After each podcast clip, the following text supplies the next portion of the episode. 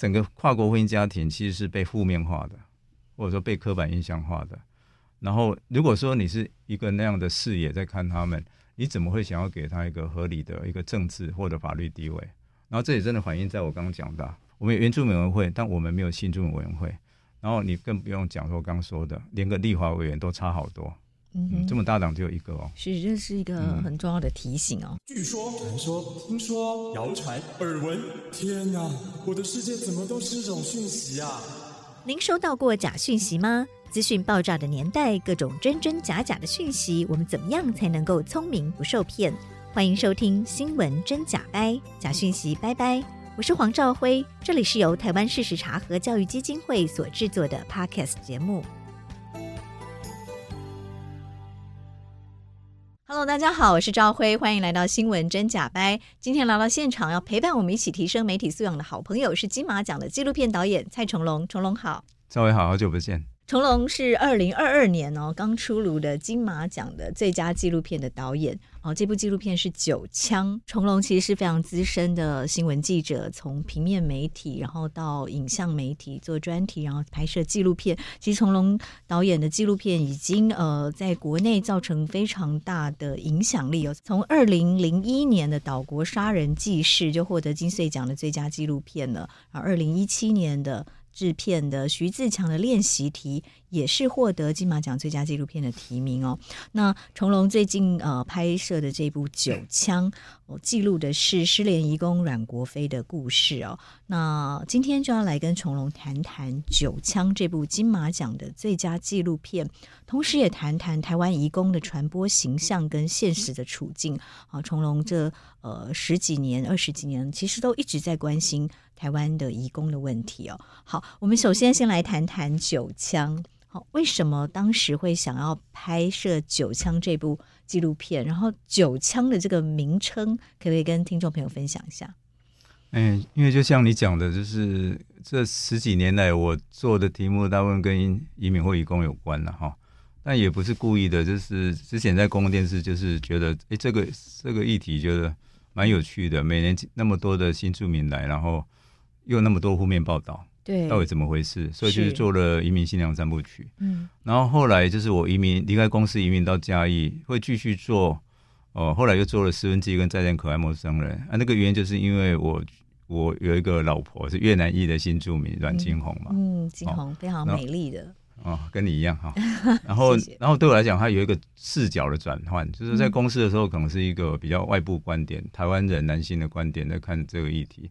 然后就是到嘉义以后，每天跟他们，哦，就是呃新住民姐妹啊，还有后来就是陆陆续认识很多的东海移工在附近工作，就变成一个变成一个比较内部观点，或者是你说女性观点，或者更偏男领一点的。因为我每天就是可能吃饭，我们就一起吃饭聊天这样子，这个在台北或者说在公共电视的工作环境是不可能的，哦，所以就变成说对这样的对这样的。你说移工的东西，我就觉得说，好像我们通常都讲议题，议题有没有？对我来讲，好像它是已经变成我生活的部分了。嗯，哦，所以在二零一六年的《再见可爱陌生人》，哦，就是虽然我都觉得它也像九枪的前身呐。嗯，就是说那个时候其实金红在村里面打工，然后认识很多越南移工，他们是蒙着脸在工作的，他们连金红都不太敢打招呼，因为他们怕被检举。嗯，哦。但是后来就是有信任关系认识以后，发现说，哎、欸，他们来台湾的一些心境跟困境，其实跟当时的新住民没有太大的差别，只是一个是透过婚姻来的，一个透过工作来的而已啊。嗯，哦，所以我们就觉得说，哎、欸，这一群人可能值得用纪录片去记录跟关注。是因为光一共在台湾就有七十万人，对不对？嗯、到二零二二年，目前就是七十万。对，就是、嗯、呃，但是其实主流媒体对他们的关注非常的少。所以一般人也不太了解他们的处境，要、嗯、透过重隆的镜头报道、嗯、哦，纪录片才让大家看到哦，原来移工来到台湾是面临一个呃怎么样的环境哦，然后人权是怎么样的，就是我们难以想象说在台湾哦，我们竟然是这样子来对待一个人。嗯，就是说呃，我觉得也蛮吊诡，就是说他如果是七万人就算了，他是有七十万人，对，其实是很但是他们在台湾好像是另外一个地下世界，对，就好像大家视而不见。对对对啊，其实当我们在火车站，我们在公园，可能都会看到义工或者看护在那边，但是我们跟他们呃离得很远。然后其实那个你简单讲的是语言跟文化的差异是有影响嘛，嗯，可是就是说他们到底是不是我们想象的？我们其实我们有很多的。印象是来自于媒体的，嗯，哎，然后如果以九枪这个事件来讲的话，对我来讲它很重要，就是说，当时发生的时候，马上就陷入一个警察跟义工的两极化的对立，就是你要挺警察或挺义工。那我会觉得像这样的一种一种看这个事情的角度，就受大主流媒体影响蛮大的，嗯，因为我们在媒体看到的基本上就是移工都是负面的，就跟当年的新住民一样啊，是。哎，啊，警察当然我们要支持他们。嗯，可是你后来就说，我我那时候是也不是很了解，但是我以我自己的 sense 就是说，哎，抓逃跑移工很常见啊。可是通常你你抓他就跑，你你就算有发生冲突也不会到那么严重，然后你甚至开了那么多枪把他打死了，这绝对是一个，我觉得这个绝对是一个我们可能没办法想象的一个意外或者悲剧。但它是怎么发生的？因为这个绝对不是故意的，嗯、是，所以这个是我想要拍这片很重要的动机。因为我已经知道这一群人并没有什么恶性的东西，那发生这个悲剧到底是怎么来的？是，哎，这个做做纪录片的一个缘起大概是这样。嗯、是《九枪》这部金马奖的最佳纪录片哦，从龙蔡崇隆导演就是记录了一位爱唱歌的越南青年阮国飞，他为了要早点还债哦，就变成逃跑移工哦，是因为他原本的。呃，工作收入不够多，是不是？他其实最早是到台南哦，台南科那边的一个算是科技公司工作哦，但是好像就是说那边的收入太少了，嗯、因为从他跟他爸爸打电话回去讲，就是说本来好像说呃可能可以两三万块，可是好像就是工加班时间还是说工作的东西不够多，所以他其实收入不到两万块。然后他。他们其实都要寄钱回去嘛。他家的家境其实后来还好，因为他哥哥曾经也有来过台湾打工。那但是他都他们都孝顺嘛，都还是寄回去。然后他还觉得说他赚的钱那么少，寄回去根本不够，然后省吃俭用。嗯、所以在这种情况下，他就跑到北部来。嗯、然后他他他跟他哥哥其实他们曾经去辽国。哦，他们家是有那个营造业的强强项的，他们会很会盖房子。嗯、所以他就留在新竹竹北那边。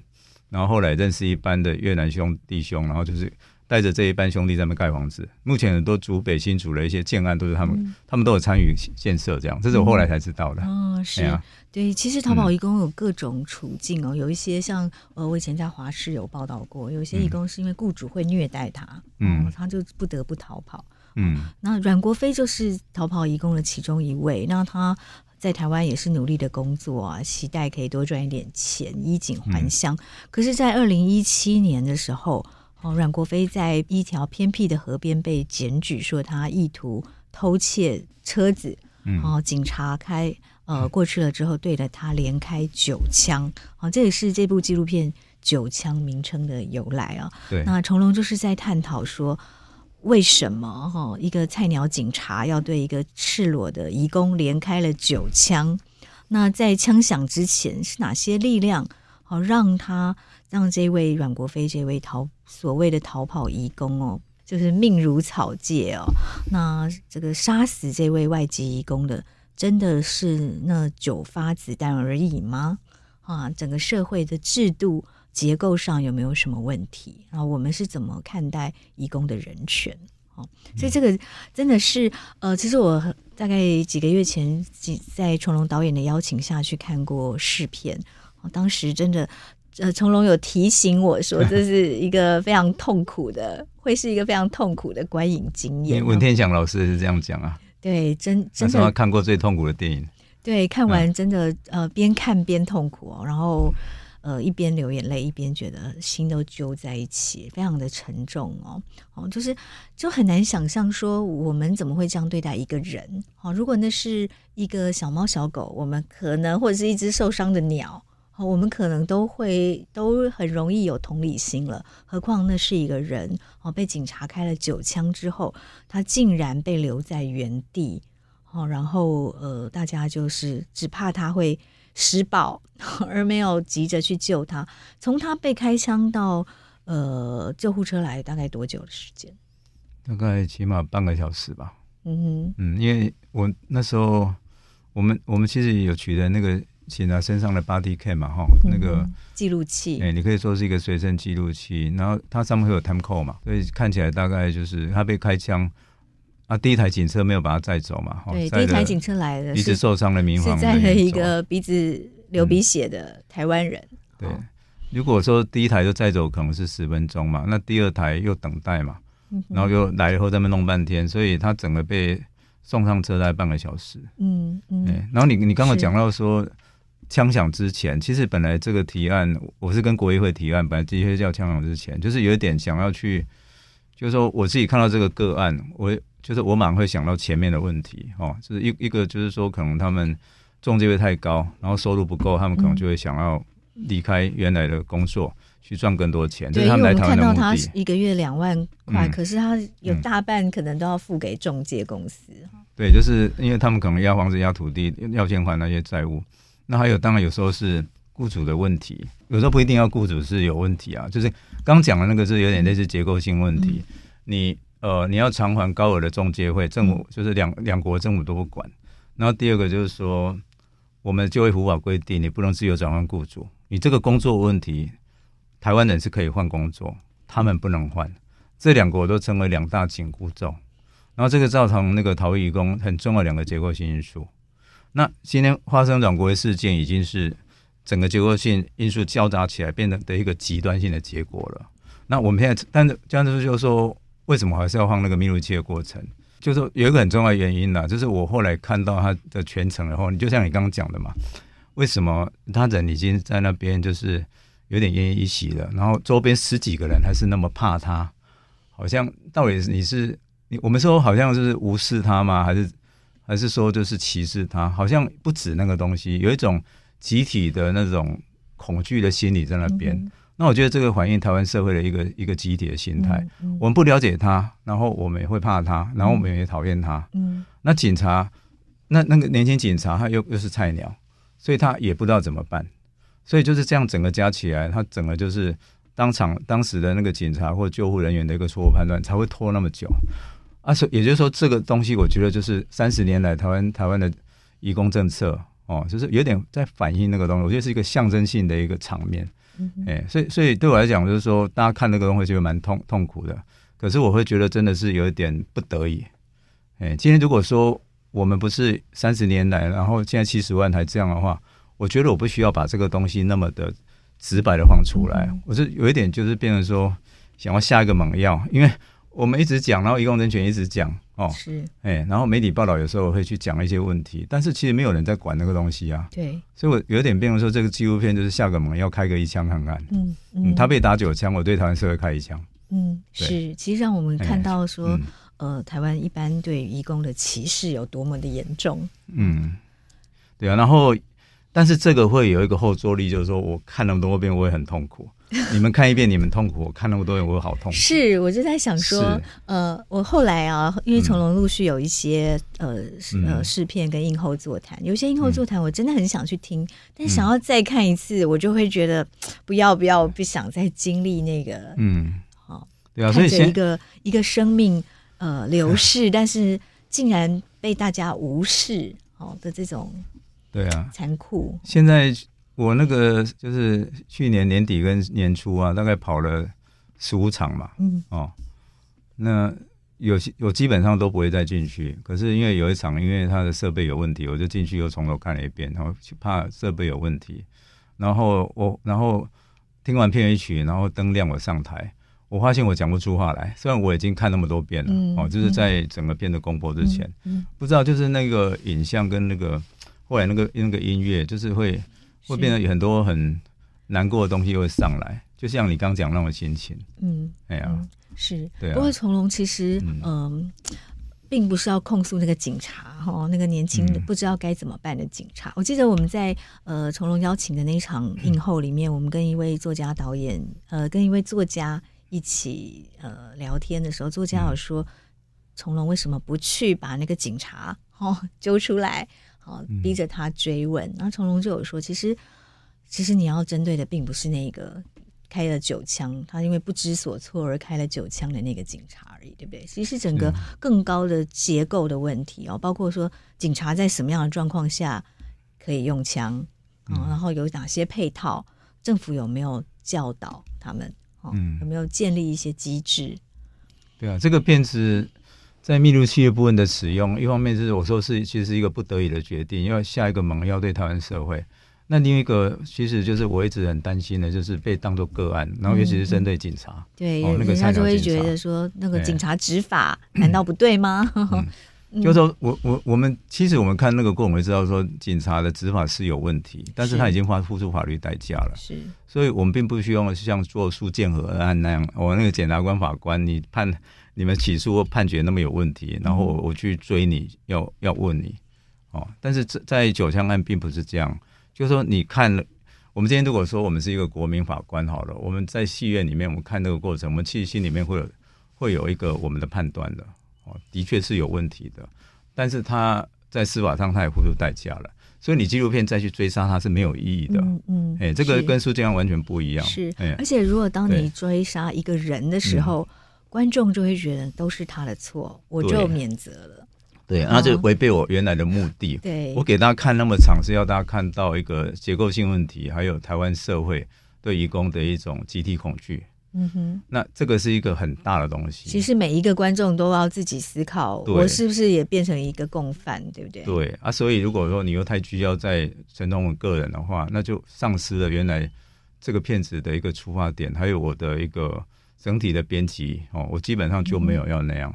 嗯，对，我就没有要专打个案或专打那一个陈崇文，但是他他有犯错的部分，大家都看到了，那就好了。嗯嗯，啊，但是他的犯的错在谨慎制度跟跟未来的改善的部分，这个责任是在他们的长官哦，在内政部我，在警政署，我，不是在他哦，是是，对，他只是一个小螺丝钉而已，对对。然后我也希望我们台湾公民有看到这个部分，也要对内政部或对警政署哦，在警察教育部分要去施压，要改善。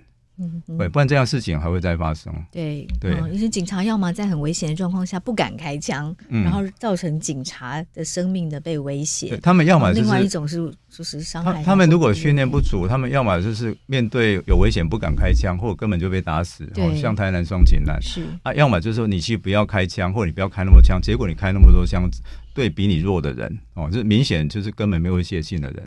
啊，这种这种两极化都是警察的养成有问题啊！嗯，是啊，对啊，我觉得这个是一体的两面啊。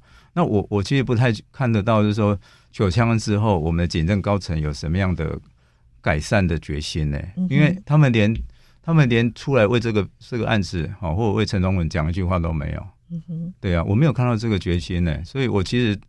我会觉得说这个部分还蛮遗憾的，嗯哼，嗯，到目前为止我也没有听到，嗯哼，嗯。对，所以这部纪录片其实一来是探讨这个警察开枪哦的问题，哈、嗯，缺乏一个配套的呃政策，还有教育的问题，嗯，嗯另外当然最重要的就是回到从容这十几年来的关心哦，就人移工人权问题，哦，其实呃移工人权的困境也是台湾文明的真实指标嘛，好，这是我。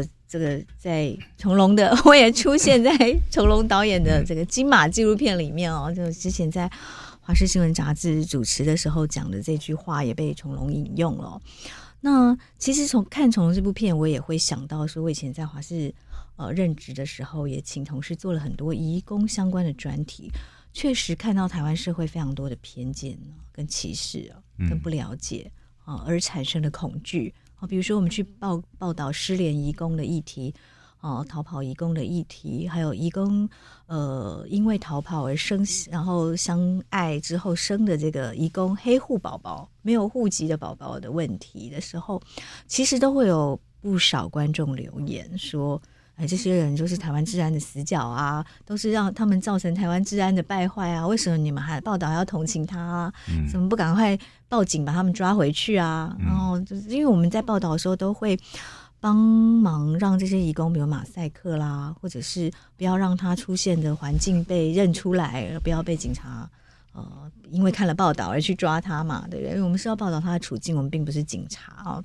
但但是就会看到民众有这些仇恨言论，对，然后甚至说是仇恨言论，嗯，好、哦，对。但当时当然我，我我我的我是跟同事说，那表示说台湾社会还需要对移工处境有更多的了解，表示我们的报道还不够多。嗯、我们不是应该是不是应该被骂了就不报了或者下架，而是应该要报道更多移工的真实处境，让大家知道。嗯、我想这也是从龙这十几年来不断拍了很多跟移工相关的纪录片哦的这个初衷哦。那这这这十几年来你的观察呢，就是在媒体方面，移工的传播形象哦，媒体立场上。其实你你说民众会有那样的歧视或者仇恨的言论出来啊，那个绝对不是说他们就是哦，他们就是有点像电视剧里面的反派，然后他们就是故意讲这种话。我会觉得就是还是回到你刚刚讲的媒体问题啊，因为你看我们大众传播媒体怎么报道这些人，好像就是看起来是对治安有问题的人啊。因为你你看警察抓他们像抓通缉犯啊，那那种规格啊，把他压在地上上手铐这样哦，然后还有就是。可能呃，一般来讲就是说，如果说他们跑掉了哦，然后就是说哦，他们是做黑工啊，然后是为了赚钱才来台湾之类的哦，这有点我都会想到像早期的新住民，就包括后来都一样，因为以前是买卖婚姻嘛，就是反正我们都会说你，你就我们都有一个刻板印象，包括媒体报道说你他们就是为了钱来台湾的，哎，然后把人家的婚姻化约成就是说是为了钱才来的，但人家都没有爱，只有你台湾人有爱，那然后外籍。为了新住民来就是为了钱，有没有？事实上，就是说，每一种，我觉得每一个国家的人民都有好有坏嘛。越南、嗯，然后台湾都一样都有坏啊、嗯。但是我们很容易以偏概全，就是说，也许有你们讲的不好的人是为了钱来，甚至是假结婚啊、嗯，或者是你来打工，就是哎，你也许有一些不好的行为。但是你不能把这些少数的人，然后变得是全部都是这样啊。除非你你确定说这些就是多数。那多数的话，你就不要引进移工嘛，嗯、对？你为什么你要引进外籍移工？然后你为什么要请？觉得看护比较便宜，然后厂工便宜，你要去请他们？你明年台湾社会有需求啊？对，其实我觉得台湾民众很矛盾。去看移工的犯罪率，嗯，以移工的人口，然后对比他的犯罪率，并没有比台湾人的犯罪率高啊。这个都经过检视啊，他们犯罪率低于台湾人很多啊。对，对啊，克勤克俭，在经济发展的一个小罗宾，他们工作哦，这是第一页是这样。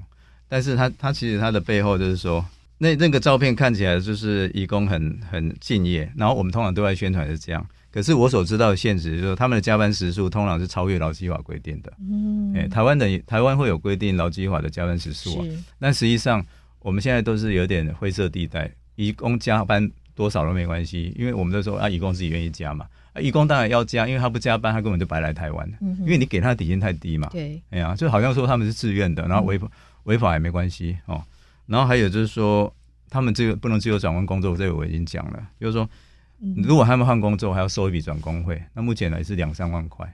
台湾人要换工作会要缴两三万吗？他们要哎，哎呀，然后还有就是说，你今天去国外打工度假，我们年轻人去打工度假，如果你的雇主扣了你的护照或者你居留证，你会不会不高兴？你能接受吗？但是我们认识的移工，大部分他们顶多就只有一个营运本。他们正本通常不在他们身上，在哪里？在中介或雇主那边。是啊，这是这是尊重人家的吗？哎呀，所以表面上光鲜亮亮丽，就是很很很敬业，然后其实他们背后劳动条件或我刚刚讲的对待是有问题的哦。嗯哼，嗯，是台湾的外籍看护只有二十四万人的，对不对？嗯、然后厂工、制造业、营造业大概四十五万人，嗯，加起来大概七十万。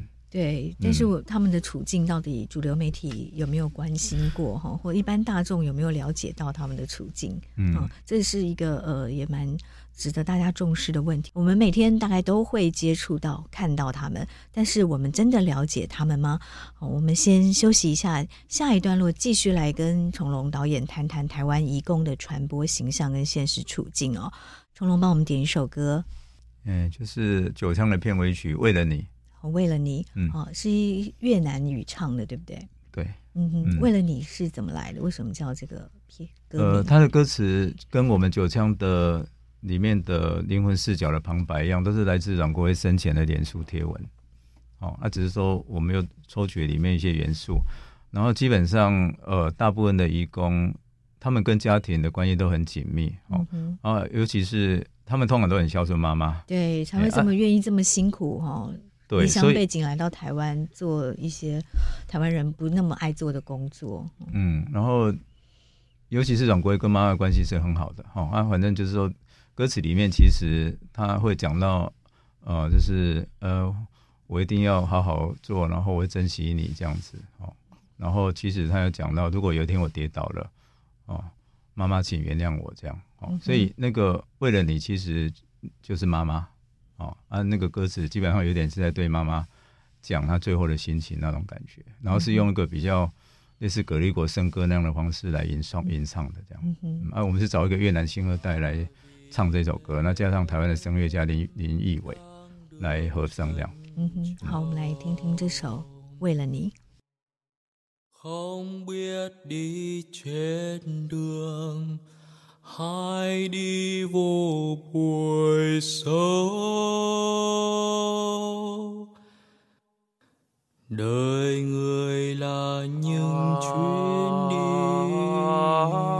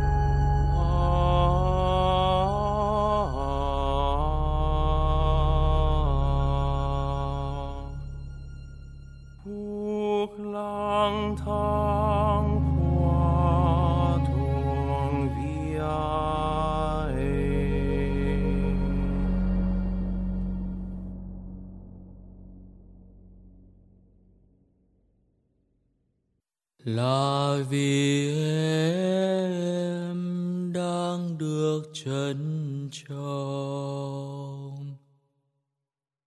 không biết 我们刚刚有谈到说，在台湾的义工有七十万人，但是台湾人其实真的了解他们的处境吗？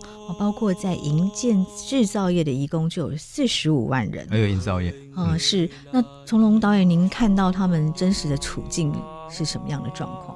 就我们刚刚讲，就是他们是台湾经济发展的基础的力量，尤其很多在三 K 产业里面哦。那但是他们基本上他们的劳动条件有时候是违反劳基法的，但是。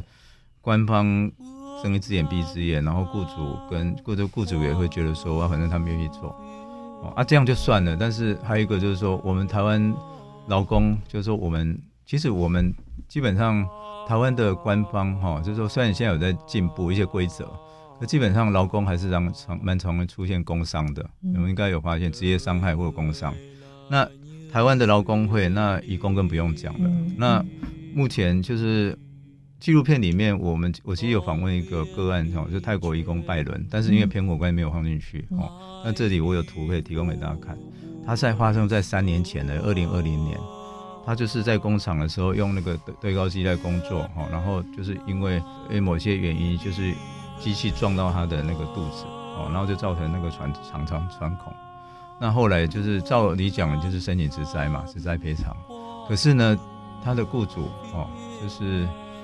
他他们是一个铁工厂哦，就是雇主他就是不认账哦，那就说他是自己去操作那个机器的，那结果就造成他没办法取得一个合理的职灾赔偿。然后呢就有会发生那个劳资争议，后来还诉讼，因为义工人权团就协助他，然后他就被送去那个那个义工团体的安置中心。然后，因为通常打官司都旷日会死嘛，都知道，反正劳资诉讼的话，基本上劳方基本上没办法，因为资方他有他的律师可以在那边拖时间嘛。然后最后他就是呃，有一天他泰国儿子来照顾他嘛，啊，有一天儿子出去买便当回来，然后看到爸爸已经不在他的位置了，然后到阳台看他跳到楼下去自杀死了。哎，这是一个真实案例。那我那时候刚听这个过程，我就觉得很心痛。嗯。哎，台湾劳工方这种事都就已经没办法接受，嗯、那你一个义工，你就说就说对对你来讲，说他他们都有缴劳保费嘛，嗯，哎，他们劳健保都有缴钱的，你为什么要去抠这个东西？但就我所知，就是说，因为我们的规，我们的那个好像。我们官方的规则里面就是说，哎、欸，好像义工他不能去操作那种重机器，嗯、欸、啊，但是明明就是有需要，嗯、对，就是他们、欸、啊，然后好像好像他们考证照也会有一些卡关，所以就变成说他们只能偷偷去操作，然后现在变成会发生职灾的时候，官方官方担心说，哎、欸，如果承认是我叫他操作，我会被罚钱，嗯，那就变成他不承认他是职灾，对啊，那、啊、你不觉得这个是很荒谬的事情？就弱势中的弱势、欸，那还是回到我们法令问题啊，嗯、你你有需要他们操作。你就教他们操作，你给他证照，你怎么会因为说出事以后，我怕呃人家会官方会处罚我，你让移工操作，就说那个是你雇主自己的问题嘛，或关法令的问题啊，结果变成移工承受这个苦果，然后来台湾就后来就是分段台湾，然后是自杀在那边，然后儿子抱着骨灰回去，这个又跟阮国辉对我来讲就是阮国辉的另外一种模式。但是人家是合法移工哦，嗯、你说阮国辉，你还可以说他是逃跑的，所以然后他有吸毒、喝酒，就把他打死。可是人家是个合法移工，人家工作受伤了，你为什么不给他一个合理的职灾赔偿？是，哎、欸，嗯，对啊，我就觉得非常不能接受啊。嗯嗯嗯，是。那在外籍看护的部分，其实从容也有很多的关心，对不对？对，就是我提供的图表里面呢、啊，就是因为我之前有帮劳动部做一个。外籍看护家庭的喘息服务的纪录片，所以我们访问到里面这个照片里面的一个台中的印尼看护叫丽卡，哦，那其实他是被台中市政府表扬的优良外籍看护，哦，你可以看到这个图，就是他上台演讲，哦，那我们去访问他，就是说也是想了解说他的工作的过程有没有什么问题，哦，那基本上雇主是还算是对他蛮开放的，就是说，哎。他如果去哪里都可以推着阿妈出去，因为有的看护基本上都是被关在家里，不能随便出去的。哦啊，他是有一定的自由度，可是跟他聊一聊，他还是会会有一点跟我们，就是他还是有一点遗憾，就是说啊，我从来没有看过台湾的元宵灯会，好、哦，因为我如果我放假都是不到二十四小时的，我顶多只有十二小时，所以我从来不能说晚上出去或者说能够过夜，哎，嗯，哎啊，所以他其实。一个很小的期望哦，他是一个模范看我，很小的期望说，你可不可以给我一个二十四小时的假？嗯，那你想想看，台湾已经收休二十多久了？嗯，所以我听到这样的一种他这样的心声，我都会觉得哇，真的很自己都觉得很惭愧。嗯哼，就是、欸，然后我不知道为什么我们这样子哦。当然我们都可以知道说，因为看护就是就是说他们工作时间是比较连续性的，然后第一他们休息时间比较少，但是你有没有可能就是给人家一个合理的休息时间，即使是在一个。对，我们觉得我们对他很好，但是他其实他的心声是这样，但是雇主不一定能够意识到。嗯哼，哎，啊，这个还还算好哦，就是我另外一页大家可以看到，就是说台湾目前有二十四万左右的外籍看护哈，在这个上下浮动，那他们到现在还在诉求每周可以周休二十四小时，就像刚丽卡讲的，哎，然后那边有那边有个小贴纸有没有？周休一日二十四小时，那个其实是国际劳工公约哈，那个那个数字，人家规定就是这样子哦，然后。他的 slogan 我们要休假，因为我们是人。嗯、哦，然后你看他们拿的标语，上面写奴打叉，哎，啊奴就是 slave 嘛。嗯哼，对啊啊，我不知道哎，就是说，就是我们并没有在蓄奴，对不对？对，我我们 我们因为有一本有一个有一本书叫《奴工岛》，是一个中国的年轻人就是这样写的。我说觉得说，也许我我们应该没有那么严重，是奴工岛。可是你看到他们去抗议的时候，这些菲律宾看护哦，他们菲律宾看护。他们去抗护抗去抗议的时候，他们其实拿一个弩，对啊，我们自己觉得我们不是，但是人家这样看我们啊。嗯、哼。然后他们去抗议的时候还更好笑，就是他们是二零一八年去的，我提供这个都是这几年的，二零一八年去的，然后去劳动部抗议，然后他们通常只有礼拜天才可以休假一下，礼拜天去抗议，然后劳动部是关起来的，嗯，为什么？因为公务员要休假。嗯，哎，啊，这个画面也是很讽刺。嗯，哎呀，他们希望有休假权，去跟公家机关抗议的时候，他们在休假。你可以休假，我们就不能休假啊！我要去跟你澄清，你们是关起来的，我也没办法澄清，因为你们要休假。嗯哼，这不是很讽刺吗？嗯，对啊，我都觉得我们我们对对厂工或者对看护充满了这种很。很诡异，然后很荒谬的一些对待。嗯，嗯，然后你可能没有像美国当年的黑奴时代这样把人家手铐脚镣这样，哦，就是这样在控制人家。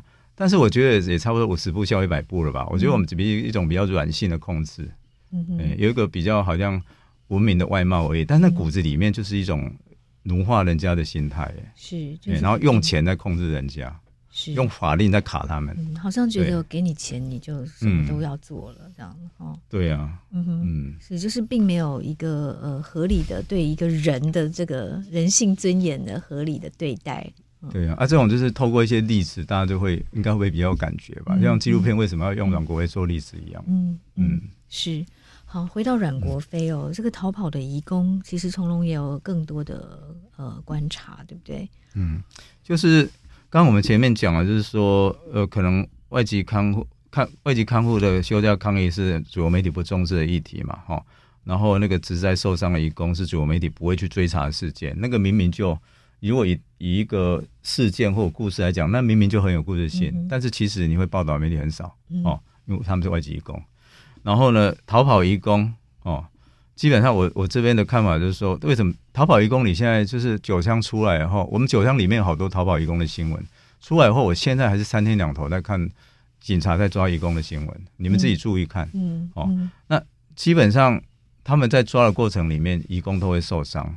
哦，那我我目前就是说我我自己在那个提供的简报里面有一个就是躺在医院里面，他们常常就是。呃，有时候从建筑物跳下去，而我我们我这个这个这一位就是穆哈曼，他是警车在追他，然后他他们那个移工的车停下来后，大家都趴在地上，他他自己从桥上跳下去，然后腿就断掉。哦，这个片子里面有，哎，就是说基本上像这一种就是逃跑义工，然后抓的过程产生死伤的，哎。你也很少看到媒体，你你你能够看到媒体报他们怎么抓警察很英勇，但是受伤的像这种跳桥跳下去，他们后面怎么样？其实没有人会去追查，嗯、为什么？因为我们的媒体根本不在意他们的生死。嗯哼啊，为什么？如果台湾人跳下去一定会去报啊？为什么义工跳下去没关系？嗯啊，就是他们生命的价值跟我们不一样嘛，你还能怎么解释？嗯哼，那然后我我们在酒乡里面就是去拍这个东西啊，然后这个就是说它是里面的一个片段。然后就是稍微访问他，他就是说我就是想要从警察的追踪里面去逃跑啊，然后因为我想要，我就是想要赚钱回去，因为我家里面很需要我钱，印尼家印尼家需要我赚钱回去，所以我不能被警察抓到。他就是简单在讲这样的话而已。对啊。然后像这样的移工很多，我们等于在这两三年的拍摄过程里面，就是这次其中一个 case，然后还有一个也是躺在医院，你有看到，他是从工地里面跳下去的，嗯、断腿躺在那边，然后。像这样的医疗成本，大家有没有想过？你就算不去管他的生死，这些医疗成本怎么办？他们通常都是重伤，哎，嗯，哎，嗯，那你把他医到好，送回去，你要花多少钱？谁出？通常可能你说，如果是合法的，也许母国使馆会出；非法的话，母国使馆可能也不想出。那就是一爱心团体，他们自己印尼、越南爱心团体在出。那如果爱心团体也募到那个钱，谁出？医院出，医院出不了，变代账，这是不是社会成本？这种呆账很多哎、欸，嗯，那媒体你为什么不报？是，对啊，嗯哼，哎呀，我不知道啊，这个很有报道价值啊。是是是，对，所以成龙导演刚刚提醒了非常多我们主流媒体哦不在意、不追查或不重视的议题，但是他其实都非常的值得关心哦。嗯，哦，那刚提到说，那义工的命其实也是命啊，在美国也有。黑人的命也是命的运动，对不对？对啊，因为我看你们前一集有在提到，就是说那个 Black Lives Matters 嘛，哦，我就会想到说，对啊，因为那个也是一个等于警察压制过度，然后那个就是那个黑人的当事人就过世了嘛，啊，这个其实有一点类似啊。今天我们如果会说那个黑人的命也是命，那义工的命也是命啊，但这个在这里不会成为一个运动的 slogan，为什么？因为义工。没有那个主体性，移工没有声量可以去呼吁，但是在美国，黑人的族群他会跳出来抗议，移工没有。然后，但是他们只有七千人嘛，他们有七十万人，他们命如果也有价值的话，为什么当他们不能自己为自己呼吁的时候，然后移工人权团体呼吁的时候又被骂，那怎么办？那只有靠台湾公民社会。嗯哼，哎呀，我对啊，所以我不知道，如果台湾公民社会不 care，不帮忙呼吁，然后发现移工的命也是命的话，就这样，三十年已经这样了，要不再继续四十年、五十年嘛？然后台湾的移工跟康复只会越来越多而已。为什么？因为台湾是一个快速老化的国家，少子化的国家，我们一定需要他们。除非现在都是好，我们都把把 AI 机器人赶快设计好，一切都靠机器人。嗯哼，不然我们一定需要他们。是对，然后就是呃，因为一逃跑移工通常有一个负面形象，说他们是影响社会治安嘛。但是，但是我还是要提醒一点，就是说。很多人都不知道，逃逸移工其实是属于行政犯呢，不是刑事犯哦。我们学法律都知道，说行政犯、刑事犯、民事犯罪是民事的那个是不一样的。对，行政犯就是类似你闯红灯，然后你被处罚，哦，你你被罚钱，或者你顶多被抓起来，但是你不会说手铐脚镣啊压在地上，像抓通缉犯一样。但是你在媒体上看到报道就是这个样子。那你你一般民众一直看一直看，会不会觉得这些人就是危险人物？然后会作奸犯科那一种？但其实不是，我刚讲了，他们只要跑去，就不要给警察抓，他们要去赚钱寄回家。嗯嗯，这跟一般的行政犯罪的罪犯的根本性质是不一样的，是但是你的对待是一样。然后你有你媒体报道的时候，你也没有去区分，然后甚至你是有点让警察英雄化哦，你那样拍那警察当个表现给你看，那你是不是等于在？恶化这样的一个东西，哦，就是说他们的犯罪性质明明没那么严重，然后你又这样用这种方式去报道，嗯，那这个不是就是大量在复制刻板印象，而且是一个很负面的印象吗？是那你说怎么会不会有仇恨言论出来？你怎么不会去担心他们的治安死角？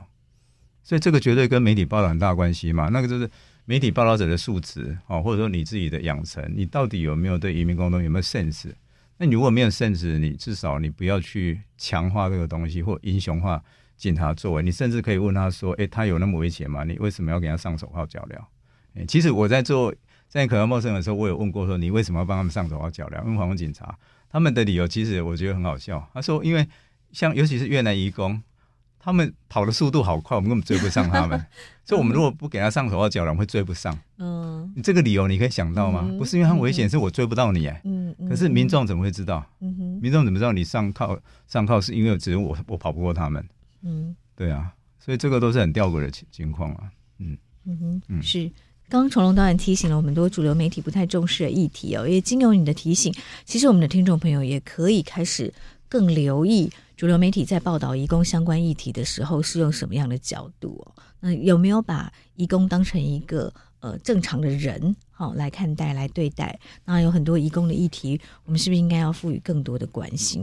包括崇隆在九枪里面哦提到的一些问题，然后很多人看完纪录片的一些疑惑啊，包括说，诶，我们看完纪录片，难道要选择我们要挺警察或挺移工吗？一定是这样两极化吗？其实崇隆并不是这样，对不对？其实有更多制度性的问题来思考。嗯、但是在不管是挺警察、挺移工这个之间，大众媒体做了多少努力或报道？就是说，五年前哦，九枪事件发生的时候啊，我自己当时因为我要做纪录片嘛，我就去整理了几个我认为，我今天如果是个记者，我一定要去调查的，或者我要去访问、搞清楚的哦。第一个就是说，那个阮国为什么全身裸体在河边？嗯哼。然后他说你在偷车，那谁会不穿衣服在偷车的？哦，更不用讲到后来他爸说他根本不会开车。哦，但我不知道在台湾他有没有学会，可是我觉得机会也不大，因为他们出去都是坐白牌车，嗯，他根本不用学啊。而且移工开车会更容易被抓到。嗯哼。嗯，所以我不太认为说，就是说，第一个就是说你为什么全身裸体？然后你你说他在河边偷车，这第一个。第二个就是说，你后来验尸有发现他有吸毒，毒品谁提供的？嗯哼，为为什么不查？可以查啊，对不对？对，因为他会卖，他也卖别人啊。是贩毒不是犯罪吗？对不对？嗯、然后菜鸟警察为什么失控连开九枪？基本上我骗子在处理这个部分了哦，就是后来看到密录器就知道，这跟引擎啊养成有关、嗯。对，但是二零一七年的时候并没有媒体去追问。嗯、基本上因为当时呃他们的说法就是说，因为他有拒捕哦，然后他要偷警车。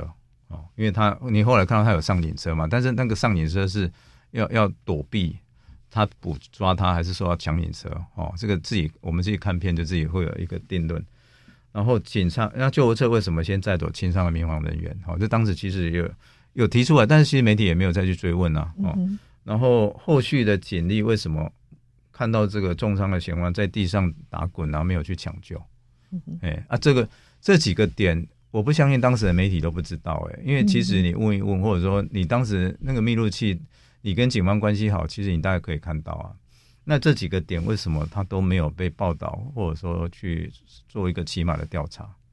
哦，那那这几个点就是说，如果当时有被处理的话，应该我们就可能会更知道说，哎，可能这个警察执法或救护过程是反正是有一些问题的。嗯，我们就不会只是一味的说啊，因为他有拒捕，所以警察开枪是正当的，所以我们要支持警察大胆用枪。哦，对，就是说因为这个东西没有厘清，我们就觉得说，反正你。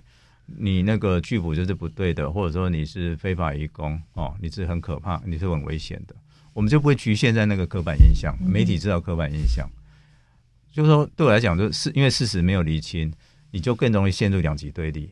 我就只能很简化去选择挺移工或挺警察，就好像我们要挺蓝或挺绿一样，就是把事情简化了。嗯，是。不过从龙导演刚刚提到一个很很大的重点哦，嗯、就是你自己当过记者哦，嗯、所以你在二零一七年看到阮国飞案的时候，你就列了五大疑点。如果你是记者，你会去追问的。嗯。但是当时并没有任何媒体哦去做相关的后续的追踪报道。就是说，其实我们还是有像《镜周刊》哈，就是或者公司独立特派，他们其实都有去做一些后续报道，但是比较会是在说哦那个。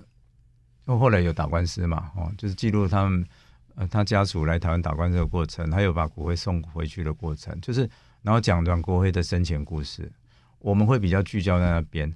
但我不是说那个不重要，那个是需要的。可是我现在刚讲那些面向，很多面向的问题，比较比较对对我来讲，就是警政记者、司法记者该做的事，他们并没有做。是，就是其实我们我自己的观察是，现在的媒体比较容易就流于个案浮浅的报道，嗯哦，但是对于这些现象背后的制度性的原因，跟怎么样亡羊补牢，避免类似的不幸再次发生，哦，这个是呃在主流媒体上比较欠缺的。对啊，我记得我以前在《智利早报》工作的时候，那时候中时联合和智利都有很多的老记者，他们如果碰到这种事件，一定会很用力的去调查的。嗯，可是我现在就不知道说是因为他们是移工，我们就觉得不用调查，就像我刚刚讲了一样，哈，他们的命不算是命，还是说我们现在的记者真的对这样的。我们的报道是越来越越全盘化哈，然后就觉得说比较深度报道、这种报道的东西就不重要了，嗯、哼。除非它非常重大，是都集中、嗯、就比较是个案式的报道，但是对于个案所、嗯、呃引发出来或已经凸显出来的制度性的结构性的问题，嗯，反而就嗯大家好像就放过了，嗯，或没有再去思考，没有再去追踪。媒体其实是可以透过一些报道来促进整个社会的政策啦，呃。或者是人民的呃人权的思维啦，这有有一些进步。可是当媒体没有在关注这些后续的这个比较结构性的议题的时候，其实就比较难发挥这些功能了。嗯，反正就是说，现在的媒体好像很中心中心思考了哈，就是就是说，反正就是大人物的哦，不管你是政商政或商的大人物，他们讲什么都很重要。但这种比较边缘的。哦，小人物或者比较边缘的议题，就基本上媒体不会花太多的心力。嗯、然后，然后我都觉得说，这个跟就是说你刚刚有讲到嘛，哈，就是我我我也我也认同啊，就台湾的人权，因为我都觉得移工的人人权问题是台湾目前人权版图的边缘，然后它甚至是台湾文明的一个指标哦。就我们讲，我们台湾是一个多么文明的社会，你看我们怎么对待移工就知道了，根本不用讲太多。嗯嗯、然后媒体在这部分的贡献是什么？就就我们目前看到是很有限的，好，那然后为什么呢？对对我来讲，就是说，因为我们现在媒体的立场，哈，就是比较就是蓝绿或统独。现在媒媒体有立场或者主观，我觉得没关系。但是现在就是蓝绿或统独，然后就是很民族主义或者很右派，哦的那种那种思维。然后基本上记者哦，或者说媒体主管哈，或者是拥有者的世界观，哦，好像都是比较白领阶级或者是白人白人国家的那种。我们没有意识到说我们是一个东亚国家，我们东南亚很近，然后我们我们基本上是黄种，我们不是白人，但我觉得我们很多的思维是很白的，嗯嗯，哎，是。然然后都对东亚的这些蓝领移工来讲，这些族群来讲的话，怎么管理他们或怎么控制他们是最重要的，那高于他们的生命，跟高于他们的尊严。嗯哼，哎，啊，这个是我会觉得，整个台湾社会，嗯，或者主流媒体都有这个问题，哎，嗯哼，啊，今天当然我们没办法怪所有人，包括我自己，我都有问题，但是媒体有就是有这样的社会责任嘛。今天我们如果在谈跟媒体有关的努的一个。改善的话，那至少你要意识到自己的观点跟世界观是有问题的。嗯哼，就是还是有一点，啊、呃，把义工当成奴工这样子的一点点。就算你说奴，他们不会承，大家不会承认啦。但是我说可控制性，然后用管理思维在看他们，我想没有人可以那个嘛。因为基本上我们都不太希望说他们知道太多资讯，或者说跟外面接触，因为我们最简单都说怕他们学坏。嗯，从新住民。的时候，跟到后来移工进来看护的时候，我都常听到中介在说，跟那个雇主或者是家那个台湾护家讲，都不要让他们跟外界接触太多，因为他们会学坏。嗯、欸、啊，那基本上就是说，人家都基本上来这边都是二十岁以上的成人，除非你在用童工。嗯，哎、欸，你为什么会认为二十岁以上的成人只是语言文化跟你不一样？他接触外面事情就会学坏？那是不是你自己有问题？嗯，哎、欸，嗯哼，对啊，你你怕去外面学坏，是不是你自己对人家不好？不然你为什么怕人家学坏？嗯，就想要把他关在家里，然后不知道对啊，应该要怎么样被对待才是合理的？嗯、啊，那就是某种奴化心态啊。是，但是基本上大家又不太可能承认这件事情。嗯，但是常从那个怕人家学，怕他们学坏这个透露那种心态。确实，嗯，你要控制他。是，确实，欸、但其实，呃，台湾已经是一个移民工之岛。嗯，哦，刚从龙导演也有提到，嗯，很多人也不太了解说我在为什么在强调移民工之岛，哎，因为对我来讲，除了原住民在台湾可能有一千年以上的话，我们基本上都是三四百年前来的汉人或华族的后裔啊，嗯哼，对啊，我们祖先就是唐山过台湾嘛，然后有唐山公没有唐山婆啊，对啊，啊，所以他们不是移民就是移工啊，然后那些唐山公来这边娶了平埔族的女孩啊，对啊，啊。嗯。所以我们不是移民移工的后代嘛，嗯哼，对不对？所以除了原住民之外，不管是闽南客家、嗯、哦，或者后来五零年代来的外省族群，他们对我来讲，他们算战争移民，是。哦，他们都是华人华人的后代嘛。那今天只是说八九零年代来的新住民跟移工比我们晚来而已，是我们先来，他们后到的问题啊，我们先来就变成哇，要控制人家的主人，那人家就是变成是工具人、嗯、这样，哎啊，如如果我们今天是那种。欧洲或者日本那种可能几发展几千年的国家，我还可以理解。但是我们明明就像美国一样，他们是一个移民大国，我们是个移移民工的的一个岛国嘛。我们是小国，他们是大国。但你看美国很重视，就是可能这方面的平等性。嗯哼。哦，为什么黑人黑人会有民权运动？嗯。哎，因为他们他们认为他们知道他们是一个移民工的国家嘛。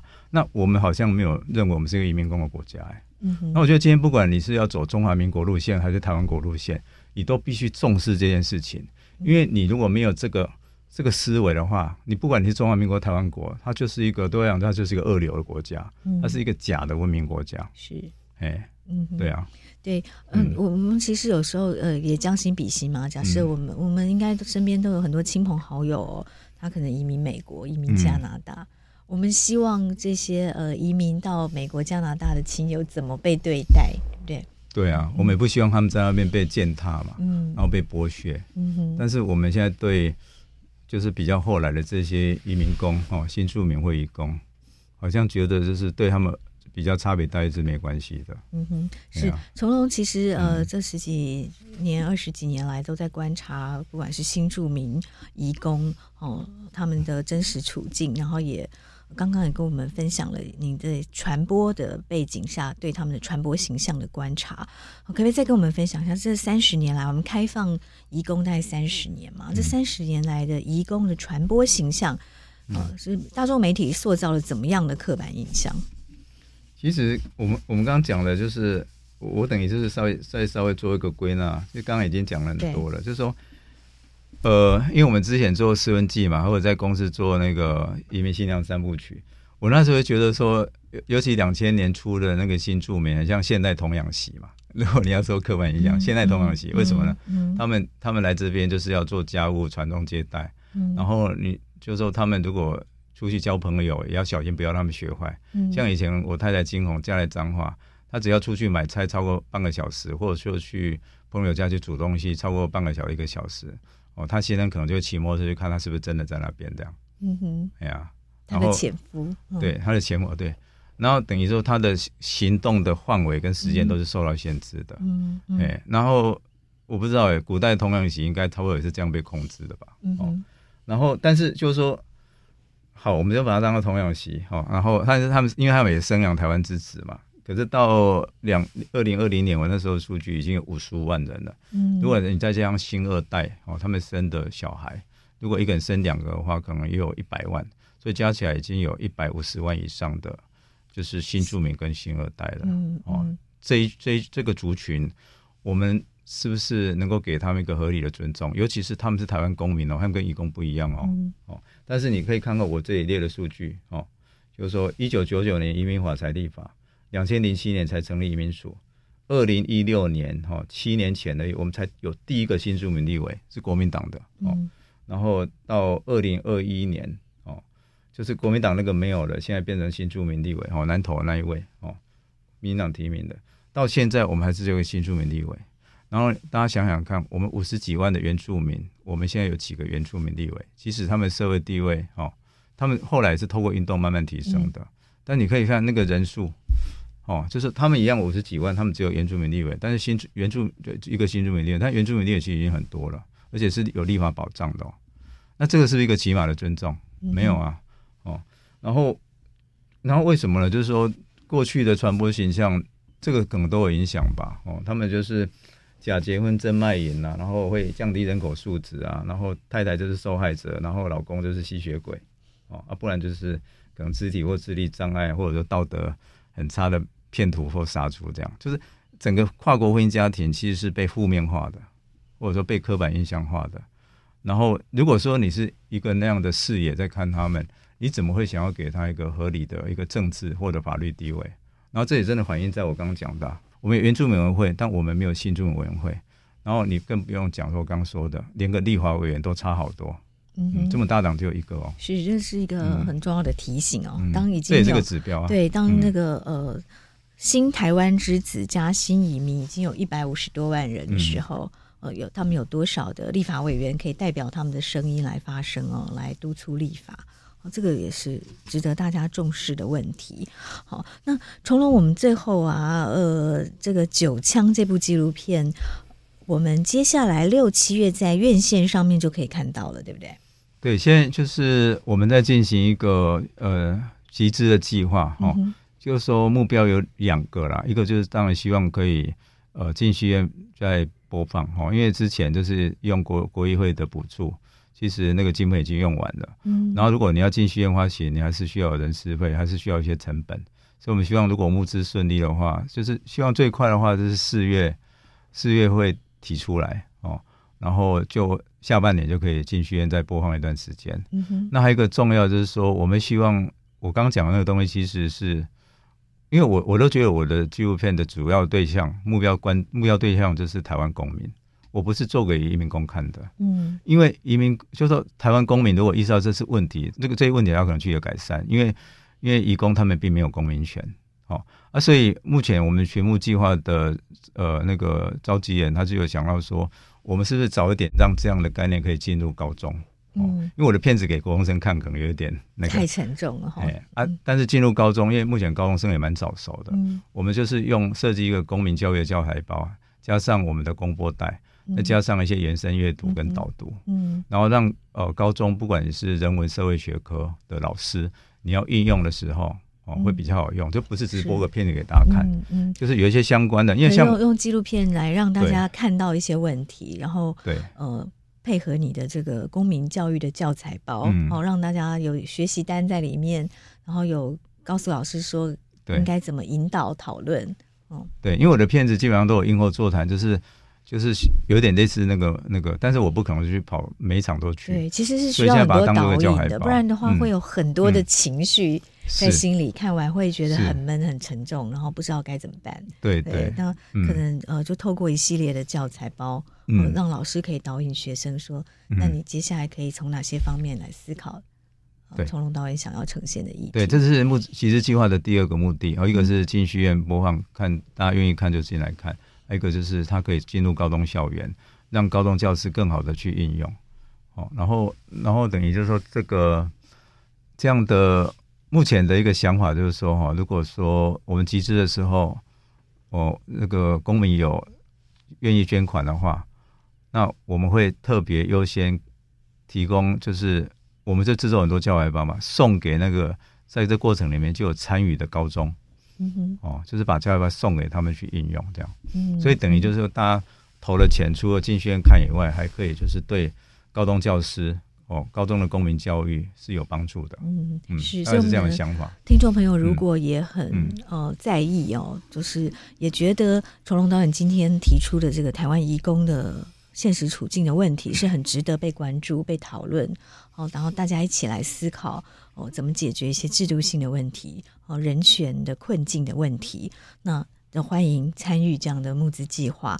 那如果要看电影，我们大概六七月在院线上可以看得到。另外一个方式是，现在已经可以开始接受包场了，对不对？也可以跟嗯呃九枪的。团队，因为因为其实从去年年底来就一直有可能学校邀请或者是包场的邀请，好啊，我们现在就校园邀请，可能是戏院放映之后是下半年校校园的播放，然后结合那个教材包，然后在上半年的话就是戏院放映，然后基本上包场的话就是也可以，我们到时候也会公布哈，大家可以联络我们，然后看你们要在哪边戏院播放，那我们会协助这样子。上半年可能会比较就是包场，然后戏院放映这样。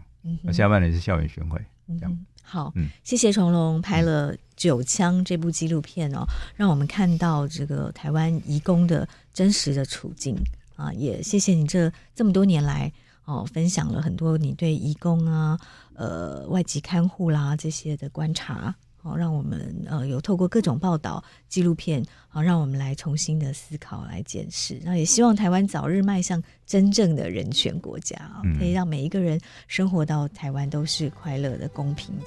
是啊，谢谢大家一起努力吧。谢谢崇龙，嗯，谢谢。谢谢收听《新闻真假掰》，这里是由台湾事实查核教育基金会所制作的 Podcast 节目。我们将陆续邀请各行各业的朋友来畅谈媒体议题，陪您一起增强对假讯息的抵抗力，让我们都能和假讯息说拜拜。欢迎您订阅留言，告诉我们您的意见和观点。如果您喜欢这个节目，别忘了给五星好评，也帮我们多多分享哦。